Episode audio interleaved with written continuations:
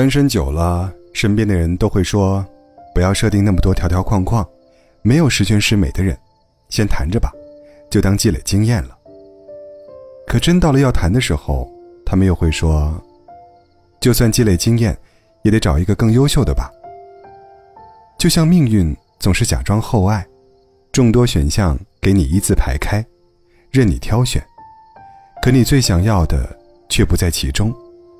你不选嘛，怪你挑剔；选了嘛，又说你将就。假期回家可能更为明显，父母强大的八卦信息网会告诉你。谁家的孩子比你小都结婚了？谁家的孩子和你一样大，儿子都有了？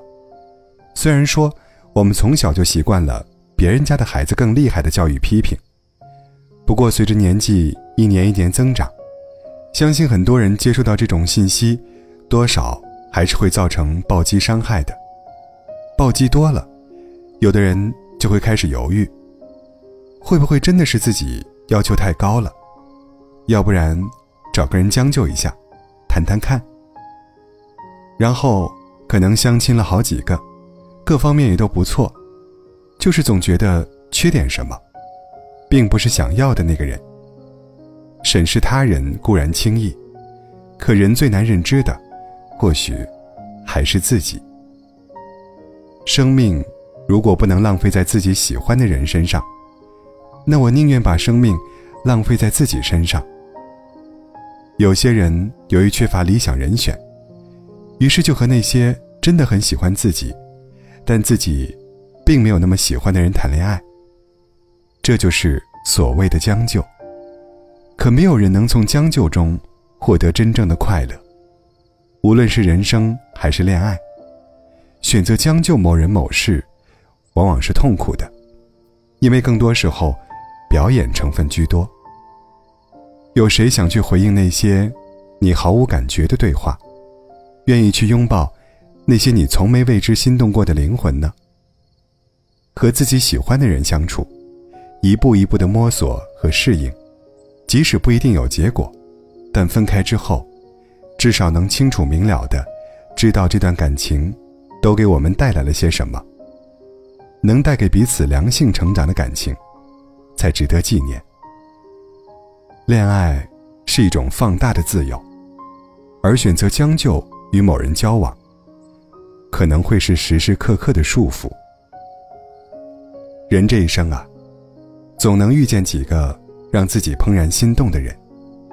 比起和不喜欢的人过不开心的生活，只要你不将就，概率还是高的。所以在将就之前，还是挣扎一下吧。就像不要因为惰性。而随意将就对生活的审美，一时的将就，会让你持续很久在一种状态里，继而适应、麻木、随意应付。我们一定要对生活有所要求，只要不是苛求；一定要执着于什么，只要不是偏激。毕竟生活质量，不完全取决于经济收入，也在于你是否注重。